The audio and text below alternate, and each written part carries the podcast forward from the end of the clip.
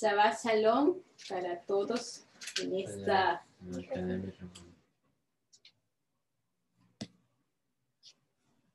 Shabbat Shalom para todos en esta noche, ¿verdad? Iniciando nuestro Shabbat. Y también estamos iniciando un nuevo libro de la Torah, ¿verdad? Estamos hoy iniciando el libro de Baikra. Así que es un verdadero placer llegar a este libro.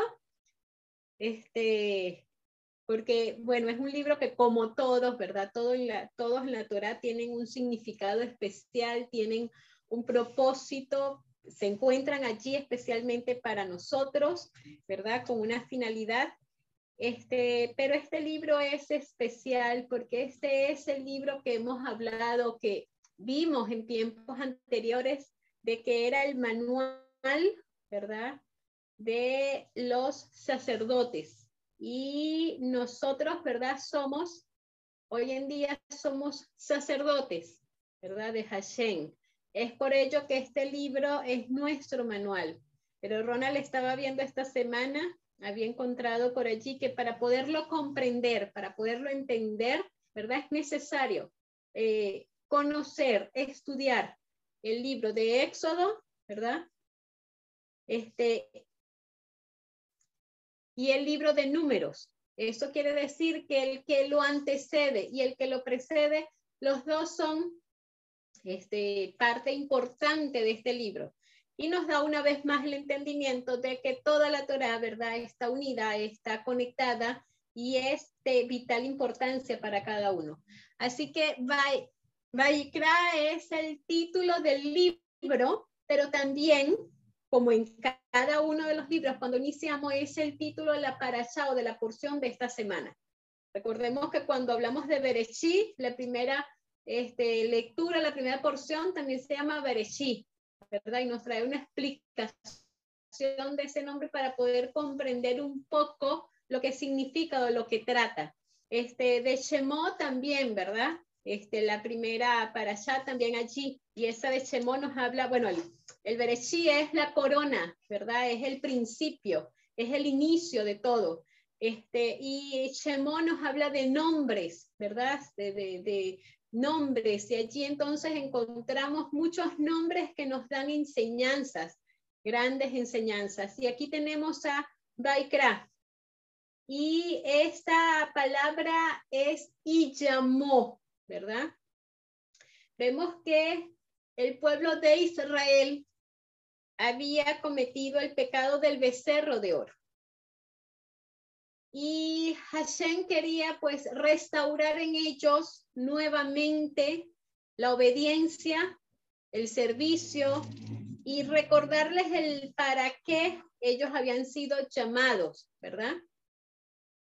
Entonces, eh, allí les pide, ¿verdad?, la construcción del santuario. Vemos al final del libro de Shemó que nos está hablando de la construcción del santuario, de las ofrendas para la construcción del santuario, del Shabbat, ¿verdad?, al principio del santuario.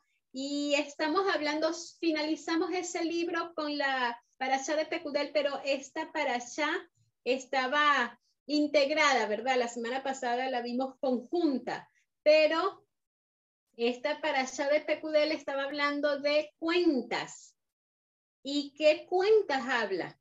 Si recordamos bien, Hashem, este, como es el dueño, como es el creador, como es el soberano de su pueblo, él es quien cuenta, ¿verdad? Su pueblo. Pero en este caso, Moshe está presentando cuentas.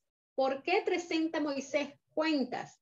Bueno, resulta que habían personas en el pueblo que se estaban murmurando, que se estaban quejando, que estaban por allí diciendo que Moshe había recibido todas las ofrendas y que bueno, que eso había sido mucho para su sustento, para su goce, para su disfrute y que no habían sido como que dedicadas exactamente para lo que estaba establecido y que con su autoridad, con su este, posición que tenía, él se había aprovechado de las ofrendas.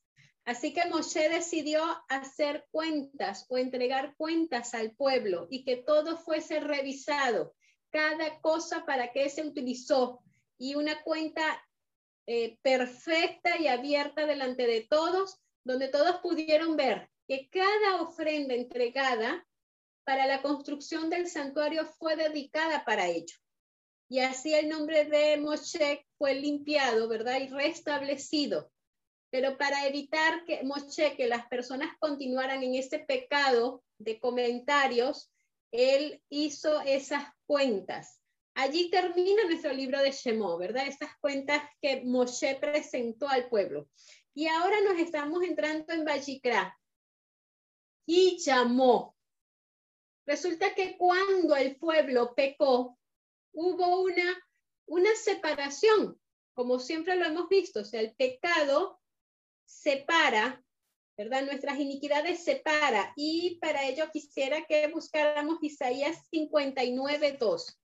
El texto de Isaías 59.2 nos habla un poco de eso, ¿verdad? De la separación que causa el pecado. Aquí dice, mas vuestras iniquidades han hecho división entre vosotros y vuestro Dios, y vuestros pecados han hecho ocultar su rostro de vosotros para no oír. El pueblo había pecado con el becerro de oro. Hashem había pedido hacer el santuario con la finalidad de habitar entre ellos, pero también de que fuese una forma de rectificación. Y vamos a ver aquí este, qué llevaba ello, ¿no? Porque el santuario tenía que ver con ello. Pero este, Aquí entonces les está indicando, bueno, ustedes pecaron, se arrepintieron, ¿verdad? Ahora establecieron el santuario y ahora yo voy a llamar a Moshe, a mi amigo, ¿verdad? Acercarnos allí nuevamente a conversar, a explicarle y a exponerle lo que ahora van a realizar acá en el santuario. Si vimos en, el momento anterior cuando se estaba estableciendo lo que era el sacerdocio de Aarón y de sus hijos, vimos que Moshe fue el primer sacerdote que ofició en el santuario. ¿Y cómo es eso? Bueno, Moshe durante siete días estuvo mostrándole a Aarón y a sus hijos cómo realizar cada una de las cosas, cómo realizar el sacrificio, cómo, cómo colocar todo lo que era la grasa, la sangre, todo, ¿verdad? Todo el sistema que había en el santuario, Moshe se lo explicó, pero se lo explicó con hechos, ¿verdad? No con palabras. Y es por ello que Moshe se convierte entonces en el primer este, sacerdote o el primer Cohen Gadol de allí, este, de ese lugar. Y este, vemos entonces que ahora están aquí los sacerdotes y, entonces el Señor llama a Moshe para explicarle ahora cada una de las cosas, procedimiento, el manual, ¿verdad? Para el sacerdote. Entonces, tenemos que los primeros textos, ¿verdad? Eh, bueno, ahí vimos el, el Levítico o Baikra 1.1 que dice, y llamó el Señor a Moisés y habló con él desde el tabernáculo de testimonio, diciendo, Habla a los hijos de Israel y diles, cuando alguno entre ustedes ofrecer ofrenda al Señor de ganado vacuno o, u ovejuno, haréis vuestras ofrendas. Y ahí continúa, ¿verdad? Si fuese holocausto y todas estas cosas, la degollarás, la descollarás, eh, y toda esta cantidad de información sobre los corbanos, sobre las ofrendas, ¿verdad? Este, la palabra no es ofrenda, sacrificio, ¿verdad? Y todo ello te va a llevar a lo que era la pureza, a encontrar o a, poder estar presente, presentable con pureza delante de Hashem. Eh, la ofrenda, ¿verdad? Implica un regalo que satisface al receptor. Por allí, por supuesto, siempre han habido comentarios de que Hashem necesita o que pide, ¿verdad?, de las cosas y no es así. Hashem es quien provee. Habíamos visto en algunas paradas anterior que cuando se pide ofrendas para el santuario, Hashem le dice a Moshe que les diga que tomen, ¿verdad? De las ofrendas o tomen de, la, de las riquezas que Él les ha dado. O sea, tomarás de mi mano, tomarás de lo que yo te he dado para que me traigas a mí. Y aquí mismo es lo mismo, aquí es, eh, eh, lo mismo, ¿verdad? O sea, tomarás de los ganados, de las ovejas, de, de todo lo que yo te he dado para que me traigas a mí, para que me presentes ante mí, pero no porque Hashem lo necesite, ¿verdad? Él es quien provee. Tampoco es porque él este, quiere, ¿verdad? Este, ver sangre. Nosotros sabemos, como estudiosos de la Torá, que la sangre simbolizaba el sacrificio del Mashiach, que era necesario para poder restaurarnos, para poder perdonarnos del pecado. Entonces, como vimos, el pueblo había pecado con el, pecado del becerro de oro. Y ahora tenían ahora que ellos ver, ¿verdad? Lo que era necesario para el perdón. Y no solamente por el pecado del becerro de oro, sino por el pecado diario que cada uno de ellos cometía, ¿verdad? Entonces, eh, la palabra corbán, ¿verdad? Que habla en el Tanat, nos habla de acercarse o significa acercarse, ¿verdad? y este, estar cerca, estar cerca de, Hashem, estar cerca allí de nuestro creador y también para hacer que el creador se acerque a nosotros. Entonces, de esta es la finalidad que tenía el sistema de las ofrendas, ese acercamiento. Y lo vemos más adelante en el Masía que está representado. Aquí podemos ver, ¿verdad? En, en en la besora de Juan 14, 13 y 14, que este, nos habla allí de que esta función del sacrificio de los corbanot, ¿verdad? Del corbán, que estaba realizado allí en el santuario, tenía la única finalidad de representar lo que iba a ser el Mashiach, ¿verdad? Ese acercamiento, ese acercarse a nosotros y nosotros acercarnos a Dios, al Padre a través del Mashiach. Así que, este, vamos a ver, Ronald, Juan, tesora de Juan 14, 13 y 14. Y todo, y todo lo que pidáis en mi nombre, eso haré, para que el Padre sea glorificado en el Hijo. Si me pedís algo en mi nombre, yo lo haré. Muy bien.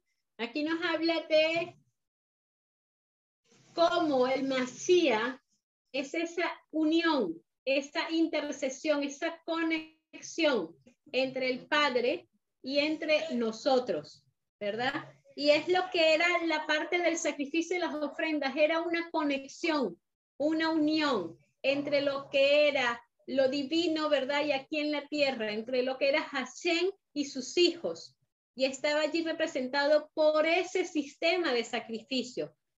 Así que este, tenemos que siempre pensar en los sacrificios como una ofrenda y una parte de acercamiento, como acercarnos a Hashem, ¿no? Y vemos que este, otra cosa que iba a hablar aquí es que Vaikra tiene algo interesante eh, habíamos hablado en alguna oportunidad que los niños comienzan a estudiar la Torah a los tres años. Cuando ellos van al sistema de estudio de colegio, comienzan a estudiar la Torah también. Y eso es a la edad de tres años. Lo interesante de todo esto es que la primera parasha que ellos estudian es la parasha de Baikra. ¿no? No comienzan con Bereshit, comienzan con Baikra. Y este, eso significa algo importante. Cuando los niños nacen, ¿verdad? Son puros. Y este libro de Baikra es un libro que va a checar o va a permitir que cada uno de nosotros alcance pureza ante Hashem. Entonces los niños comienzan a leer Baikra, ¿verdad? Para trabajar en lo que es la pureza y para también mostrar por medio del estudio de ellos lo que la pureza de Hashem quiere hacer en cada uno de nosotros a través de este estudio. Ellos después de eso estudian los demás libros, se van a ver y todo, ¿verdad? Y estudian allí, pero el inicio es con Baikra. Y tiene que ver entonces esa parte, esa parte de la pureza, la pureza que nos ayuda a alcanzar, que nos hace alcanzar el estudio de este libro, ¿verdad? Cómo nosotros podemos a través de este libro Baikra perfeccionarnos como personas, cómo podemos este, perfeccionar nuestra vida espiritual, ¿verdad? Nuestra conducta, nuestras acciones, nuestro diario vivir a través del estudio de este libro que debe ser nuestro manual, pero que como ya les dije antes, lo que Ronald esta semana comentó, necesitamos para poderlo entender el libro de Éxodo y el libro de Número. De esta forma vamos a poder comprender mejor todo lo que está allí escrito. Entonces, este, vemos allí que estaba el, sistema de sacrificio. Vemos también algo interesante con el sistema de sacrificio. Las personas que cometían algún pecado, ¿verdad? Debían de ir y debían de intervenir allí de alguna u otra forma en lo que era la matanza del animal, ¿verdad? En lo que era degollar al animal. Y es porque, aunque nosotros tenemos un sustituto y aunque el animal, ¿verdad? Representaba allí como quien dice el sustituto y el sacerdote era como quien oficiaba o realizaba, ¿verdad? El sacrificio, eh, la persona tenía que sentirse movida por lo que había realizado y tenía que ver que su pecado, su maldad, ocasionaba la muerte de un animal inocente. ¿Verdad? Que, que con sus acciones que había realizado tenían una consecuencia y esa consecuencia estaba allí en, la, en el ser que estaba muriendo. Hoy en día, ¿verdad? Nosotros no, no sacrificamos un animal, pero sí herimos el corazón de, de Hashem, el corazón del Masía, cada vez que cometemos un pecado porque aunque él ya murió y una, una solamente una vez, ¿verdad? Era necesaria su muerte, no es que muere cada vez, o simboliza que muere cada vez que nosotros pecamos, pero sí se hiere su corazón cada vez que nosotros pecamos. Entonces, cada vez que nosotros pecamos, tenemos que saber que aunque hay un sustituto, aunque hay alguien que puede limpiar nuestras culpas, aunque hay alguien que ya asumió ¿verdad?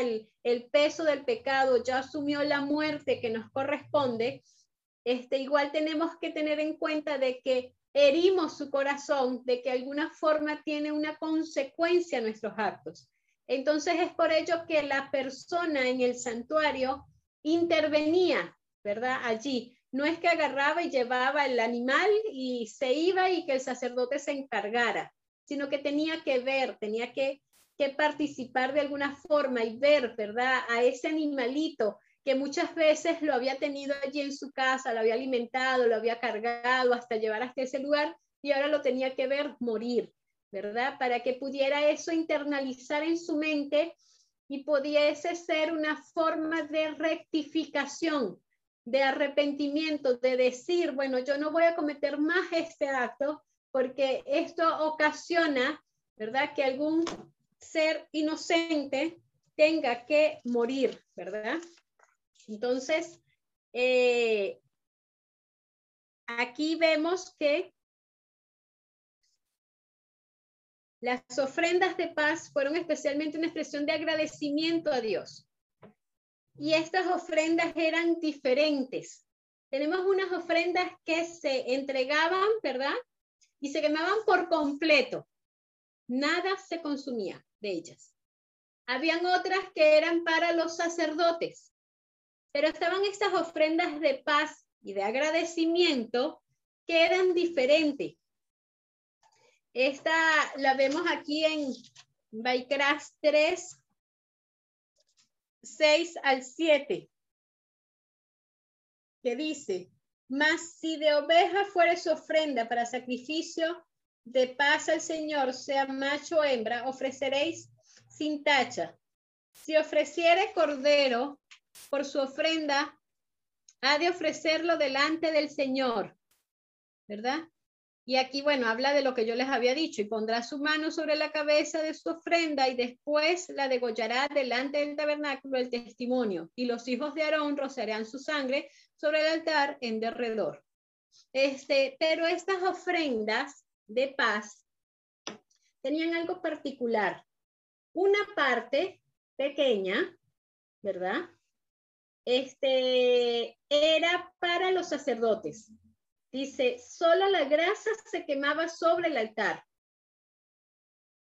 Una parte específica del sacrificio estaba reservada para los sacerdotes, pero era pequeña, porque la mayor parte era para el ofrendante, quien se la llevaba luego, ¿verdad?, de ese sacrificio para eh, compartirla con sus familiares, con sus amigos en una fiesta, ¿verdad?, de sacrificio. Así todos los corazones se dirigían con gratitud y fe al gran sacrificio que en algún momento iba a quitar el pecado del mundo. ¿Verdad? Esta era una ofrenda que simbolizaba el agradecimiento y la gratitud por aquel, el Mashiach, que iba a venir para quitar el pecado, ¿verdad? Este, nosotros hoy en día tenemos cada día bendiciones o las verajot, ¿verdad? Que recibimos. Y son motivos de constante gratitud. Pero así como el ofrendante, ¿verdad? Se llevaba parte de estas ofrendas y la idea era que la compartiera con otros. Asimismo, nosotros debemos de compartir lo que son las verajó que Hashem ha hecho con nosotros por con otras personas, ¿verdad? Para que ellos también puedan ver y saber las cosas buenas que Hashem hace cada día por nosotros. Así que este, vemos allí eso interesante.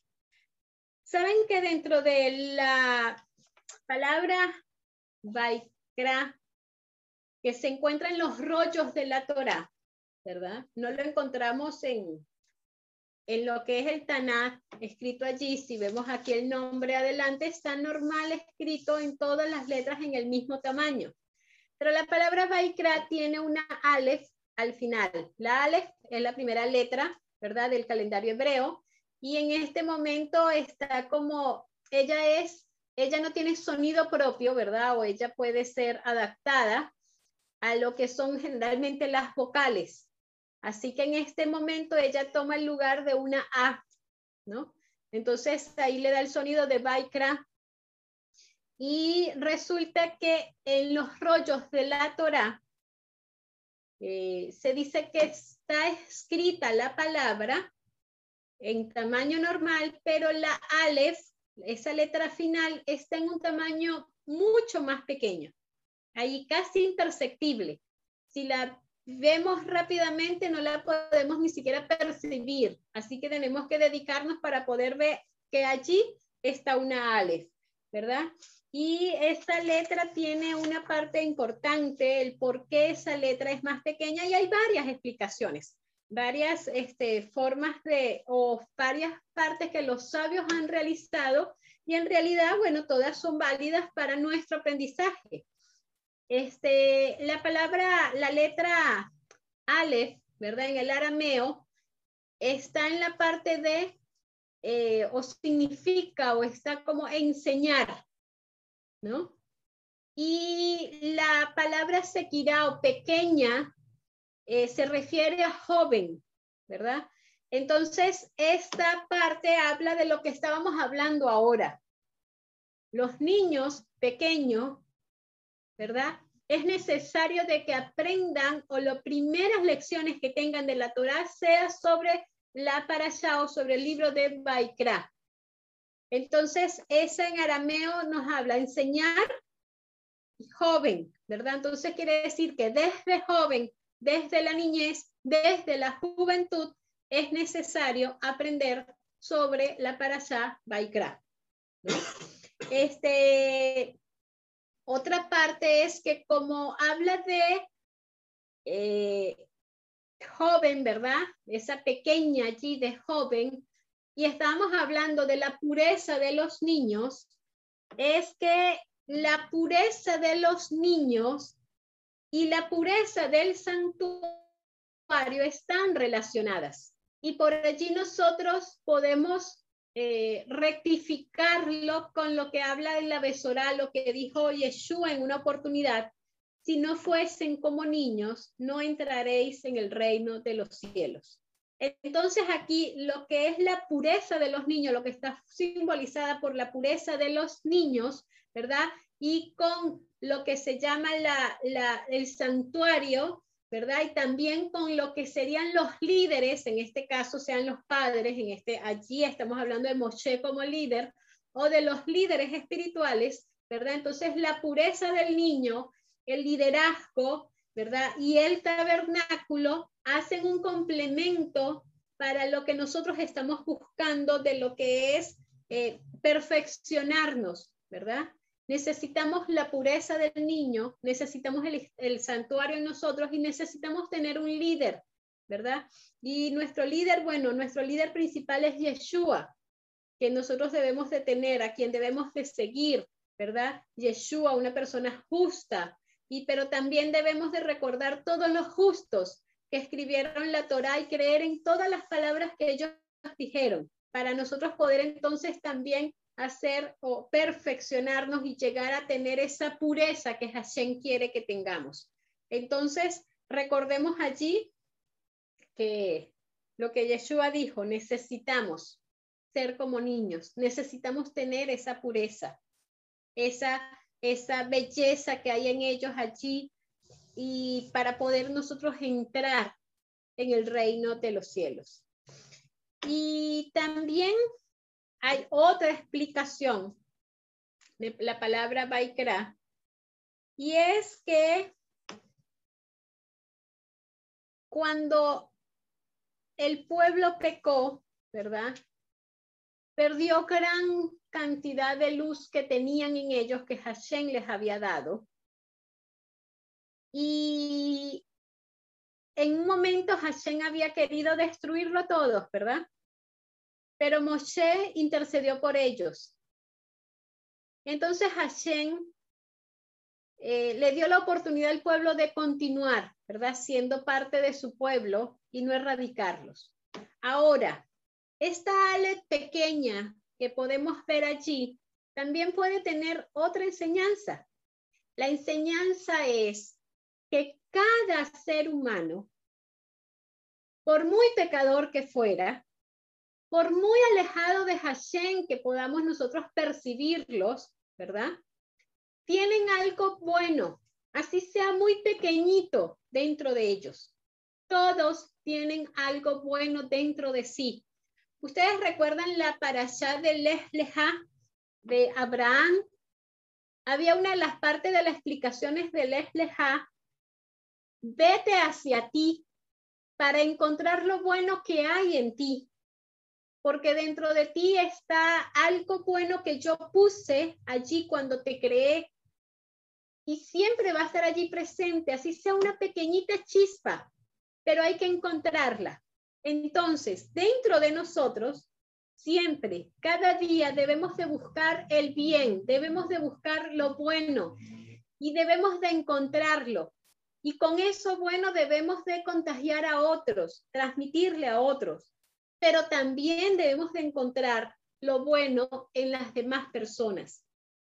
Nadie está lo suficientemente alejado, nadie está lo suficientemente perdido o nadie es eh, tan pecador que no pueda encontrarse algo bueno en ellos. Hasta las personas que por allí ustedes pueden pasarle ahora por su mente, que son consideradas, ¿verdad? Como grandes malos, ¿verdad? Malvados, como grandes agentes de maldad, aún en ellos hay una chispa de bueno, de bien, y debemos de activarlo, debemos de encontrarlo. Cuando nosotros pedimos por una persona que no quiere saber ni siquiera nada de Hashem, que no quiere eh, escuchar nada de la Torá, nada de los mandamientos, pongamos delante de Hashem que haga surgir esa pequeñita luz, ese pequeñito bueno que hay. Pidamos por esa pequeña chispa de bien que hay, que cada uno tiene, para que esa pequeñita chispa que esa persona tiene pueda crecer, pueda ir en aumento y pueda en algún momento, ¿verdad?, reflejarse en ella y encontrarse con Hashem, ver la gloria de Hashem. ¿Verdad? Recuérdense, nadie se puede alejar de Hashem porque Hashem inunda toda la tierra, todo lugar lo inunda con su presencia. Pero para que la persona pueda ver, tiene que entonces aumentar esa pequeñita chispa de bien que hay. Nosotros tenemos cómo está nuestro tamaño de bien dentro de nosotros. Cada uno lo puede evaluar, ¿verdad? Internalizar, hacer una introspección y ver, pero cada uno puede aumentar cada día ese pequeño bien que tenemos en cada uno. Entonces, esta pequeña Aleph, al final de la palabra Baikra, esta, allí Ronald está compartiendo, ¿verdad? Deben de ver todos allí en la pantalla, donde están los rollos de la Torah. Vemos que está la palabra, las otras tienen un tamaño y está allí pequeñita ¿verdad? Una Alex allí pequeñita, como que si fuese una X allí tal vez, pero es una Ale, ¿verdad? Allí se encuentra, allí está. Entonces ahí podemos ver allí muy pequeñita, así como ella está muy pequeñita y lo que estamos hablando, así mismo hay un pequeñito bien dentro de cada una de las personas. Nadie está tan lejos o tan perdido o tan envuelto en maldad que no puede encontrarse esa pequeñita chispa de bien. Es por ello que para todos hay oportunidad. Hasta el último aliento tienen oportunidad de arrepentirse y de salvarse gracias al amor y al sacrificio que Yeshua ya realizó. Entonces, este, hay otra parte interesante que es la más conocida la más hablada. Y por allí seguramente han escuchado, ¿verdad? La, la, la, explicación con esa alef de la palabra Baikra. La palabra Baikra es y llamó, ¿verdad? Y llamó Hashem a su amigo Moshe, con quien hablaba constantemente diariamente, con quien estaban allí en frecuencia comentando, hablando, explicando. Y, pero Moshe era muy humilde, pero humilde de verdad. Hay diferencia en humildad, ¿verdad? Y ahora, ahora vamos a, a tocar un poco eso, ¿no? La palabra Baikra es una expresión de amor entre los ángeles, o se dice, ¿verdad? Que es una expresión de amor entre los ángeles. Los ángeles eh, se expresan cariño, amor, utilizando esa palabra allí. Así que Hashem quiso hablar con, con Moshe de la misma forma, ¿verdad? En que se habla en el cielo, con ese mismo amor especial que se habla, ¿verdad? En la parte, en todo lo que es la parte celestial. Así que el Creador llama a Moshe con amor. Pero Moshe se sintió, ¿verdad?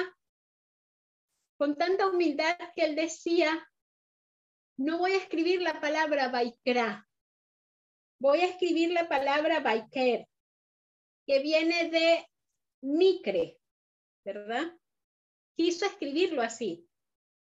Y micre tiene que ver como que por accidente. Y la palabra Baiker tiene las mismas letras de Baikra, ¿verdad?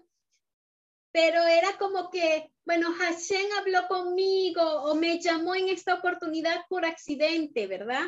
Eh, o de forma ocasional, allí como que para no dejar allí colocado en evidencia de que Hashem constantemente, diariamente, con frecuencia, estaba hablando con él, que tenían una relación especial, una relación diaria.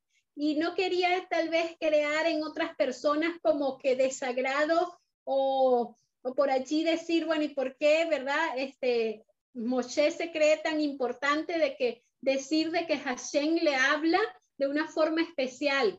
Aparte, ¿cómo Moshe, verdad, se va a atrever a decir que, que Hashem lo llamó con amor, con cariño?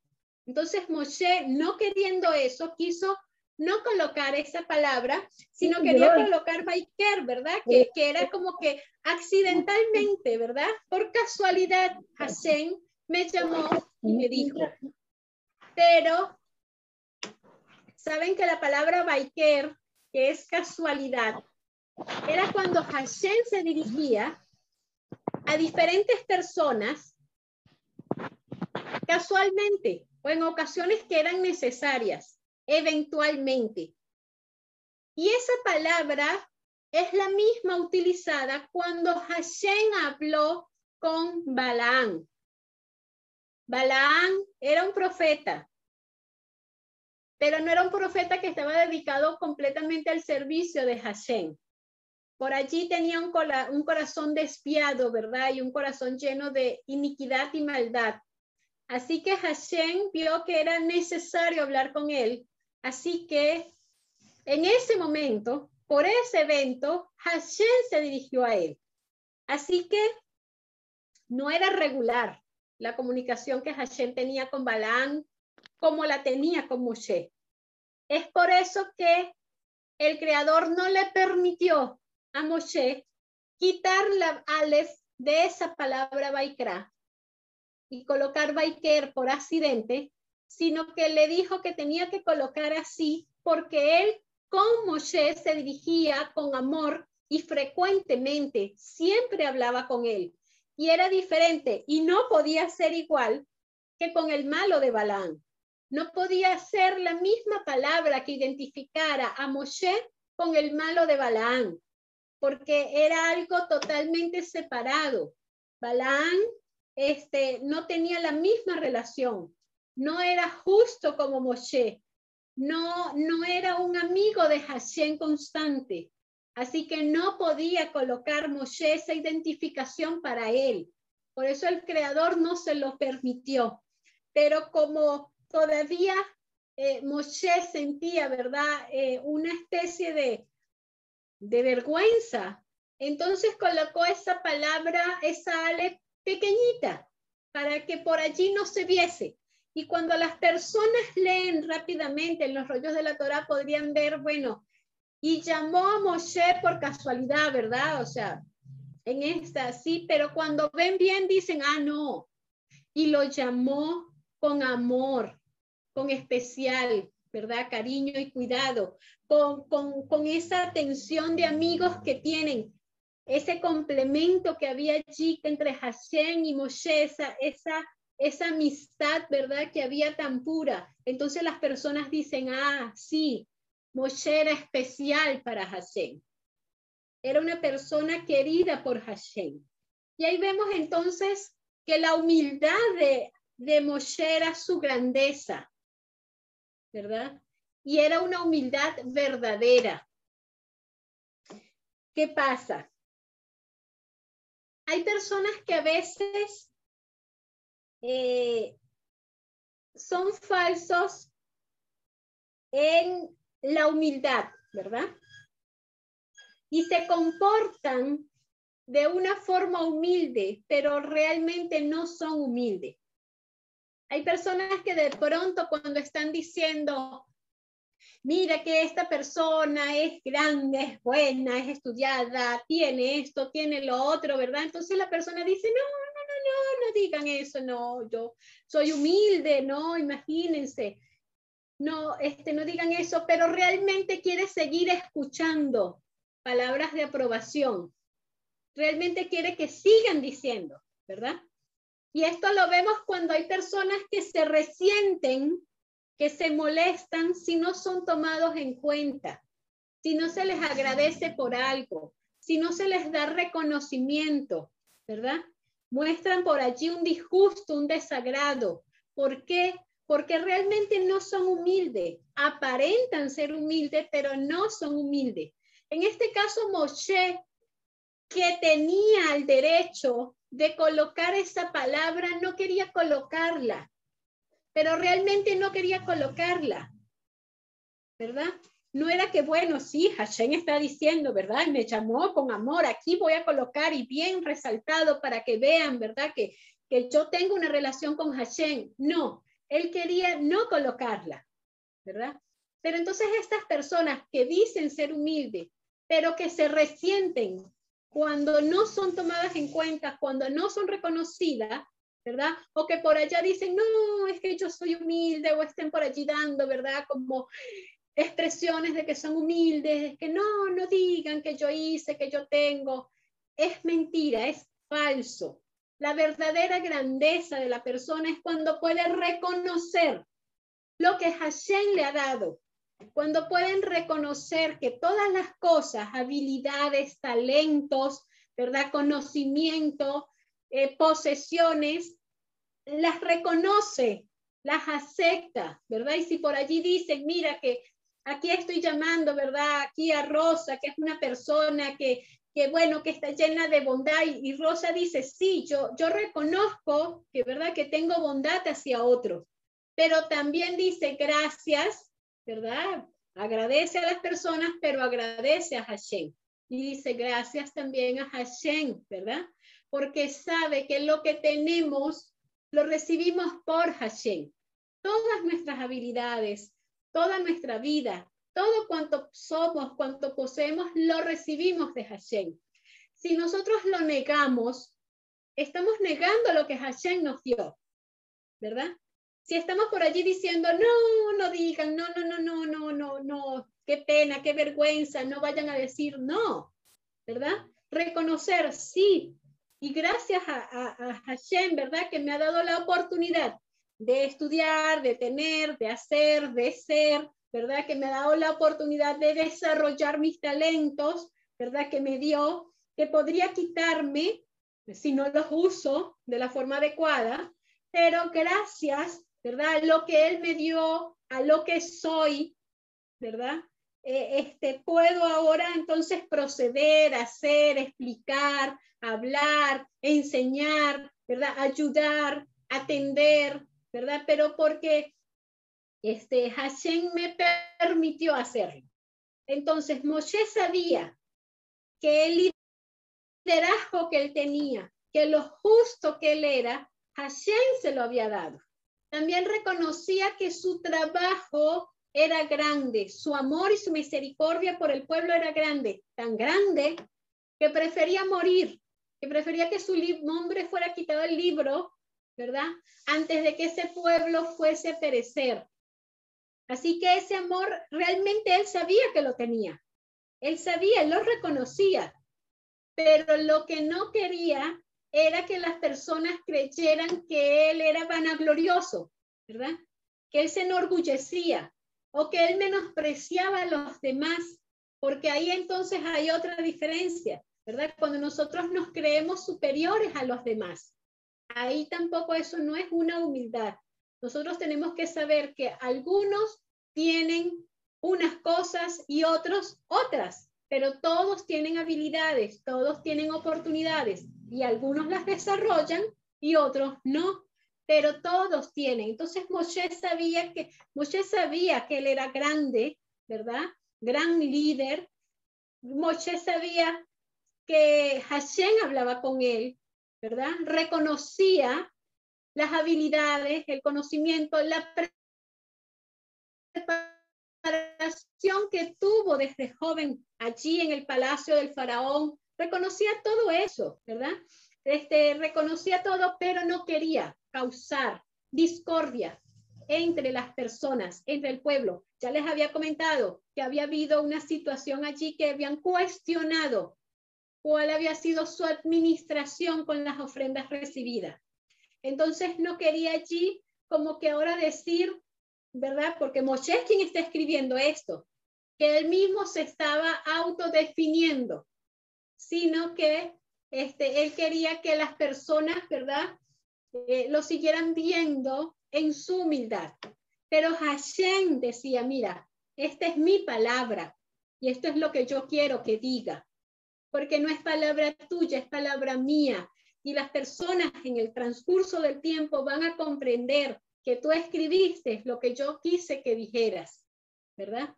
Y nosotros también tenemos que entender eso. Hashem nos ha llamado a ser luz, nos ha escogido como su pueblo especial, nos ha separado para que brillemos, ¿verdad? Ante otro. Pues eso nosotros lo tenemos que reconocer, que Hashem nos escogió, que Hashem nos habla a través de su palabra, que tenemos una relación especial con Hashem, que por allí Hashem a veces nos habla en ese lenguaje de amor celestial, ese mismo eh, palabras que existe allí entre los ángeles, que por allí cuando nos llama, ¿verdad? Para hacer algo, utiliza esa misma palabra Vaikra, ¿verdad? Nos llama con cariño, con tierno amor y con tierno cuidado. Y pues tenemos que sentirnos agradados con ello. Tenemos que reconocer y tenemos que, que compartir también con otros esa experiencia de amor que Hashem nos muestra, ¿verdad? No esconderla, no, no, no ocultarla, sino poder decir, sí, yo tengo una relación especial con Hashem, yo converso con Él, yo me comunico con Él, yo cada día busco el bien que hay dentro de mí y permito y hago, y hago techubá, ¿verdad? Me arrepiento si algo hice mal y este, hago lo posible por mejorar, por cambiar, para que ese bien siga creciendo. Y tenemos que decir, sí, yo soy llamado a ser una luz. Por allí vemos que el pueblo habla de que nosotros somos la sal de la tierra. Tú y yo somos la sal de la tierra. Y tenemos que aceptarlo, reconocerlo, decir, nosotros somos los que resaltamos el sabor de las personas, el sabor de la palabra de, de, Hashem en las personas. Fíjense ustedes que las ofrendas debían de estar impregnadas de sal, ¿verdad? Todas las ofrendas allí estaban impregnadas de sal. No, no estaban impregnadas con levadura, ¿verdad? Porque aunque hace aumentar, ¿verdad? Es algo ajeno, es algo, un aditivo externo. Tampoco estaban impregnadas con miel, porque también, ¿verdad? La hace más dulce, pero también es un aditivo externo. Estaban impregnadas con sal, porque la sal lo que hace es resaltar el sabor de, las, de los alimentos.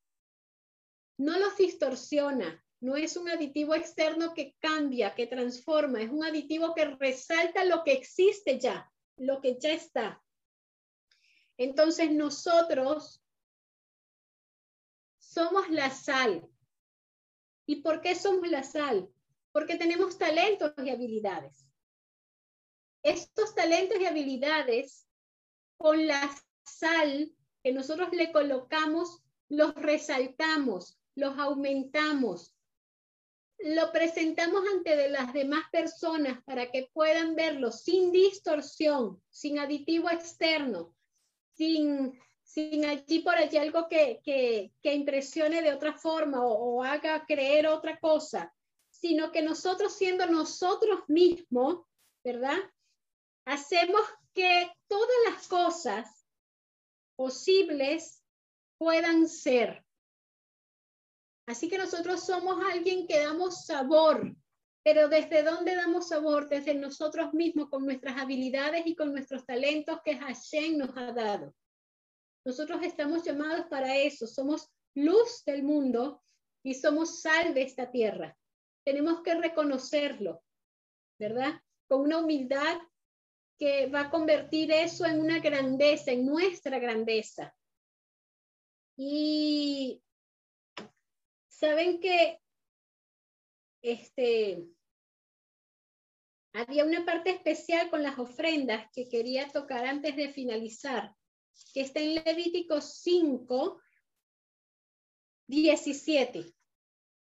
Levítico 5, 17. ¿Verdad? Nos decía allí ¿Ah? Sí. Dice, y si alguien peca y viola uno de los mandamientos del Todopoderoso, lo que no debía haber hecho y no sabía es culpable y cargará con su iniquidad. Y entonces existe una pregunta esto. ¿Cómo es que una persona que pecó sin saberlo, ¿verdad? Debe de cargar con esa iniquidad. ¿Por qué eso? ¿Verdad? Porque debe de llevar una ofrenda eh, como un castigo con algo sin intención, que no quiso transgredir, que fue algo que no sabía, ¿verdad? Pues hay un dicho por allí en la ley que dice la omisión o el desconocimiento, ¿verdad? De la ley no te hace no culpable, sino que tienes que pagar la culpa. Si tú no conoces, si tú desconoces y cometiste una infracción, igualmente tienes que agarrar las consecuencias. No puedes decir yo no sabía, ¿verdad? Porque las leyes están para que tú las revises, para que tú las estudies, para que tú las conozcas, ¿no? Entonces, eh, dice que la intención de esto, de por qué la persona debía, ¿verdad? Aún llevar una eh, ofrenda de castigo por una transgresión que era sin intención, era que la Torah quiere que nosotros internalicemos sus valores y sus ideales. No es suficiente que nosotros tengamos como personas conocimientos superficiales de la Torah. Podemos conocer la Torah, ¿verdad? Incluso recitarla de memoria. Sabemos que el pueblo judío conoce la Torah de memoria, ¿verdad? Los, judíos ortodoxos la conocen, ni siquiera tienen que buscarla, buscan la Torah para eh, certificar algo, pero la conocen de memoria. Ahora, no es el conocimiento, es hacer parte de nosotros ese conocimiento. Podemos conocer la palabra, podemos conocer los mandamientos, pero si no los internalizamos, si no lo hacemos parte de nuestra vida, si no los ponemos en práctica, no tiene ningún sentido, ¿no? Entonces, este, una persona tenía que llevar un sacrificio porque tenía que entender de que lo que aprendía y lo que hacía, ¿verdad? Lo, este, perdón, lo que aprendía tenía que hacerlo, tenía que ponerlo en funcionamiento. Y que si cometía un error porque no sabía, por desconocimiento, ¿verdad? Sin intención, al llevar el sacrificio tenía que entonces ver, morir, como ya les dije, a ese ser inocente, llevar esa, esa pequeña ofrenda allí a sacrificio y tenía que entonces procurar no volver a cometer el mismo error para no tener que volver a sacrificar al animal, ¿verdad? Si nosotros no hacemos parte de, nuestra vida la Torah y el conocimiento, vamos a estar por allí errando una y otra vez, cometiendo una y otra vez los mismos errores, ¿verdad? Si olvidamos o cometemos el error en algún asunto, eso es una señal de que los valores de la Torah aún no forman parte de nosotros. Así que al traer esa ofrenda, la persona recordaba que debe esforzarse por interiorizar los valores bíblicos en su vida. Entonces, nuestra tarea constante es integrar los valores bíblicos que están, ¿verdad? Que se conviertan en una parte tan importante de nosotros de nuestra personalidad que siempre los recordemos.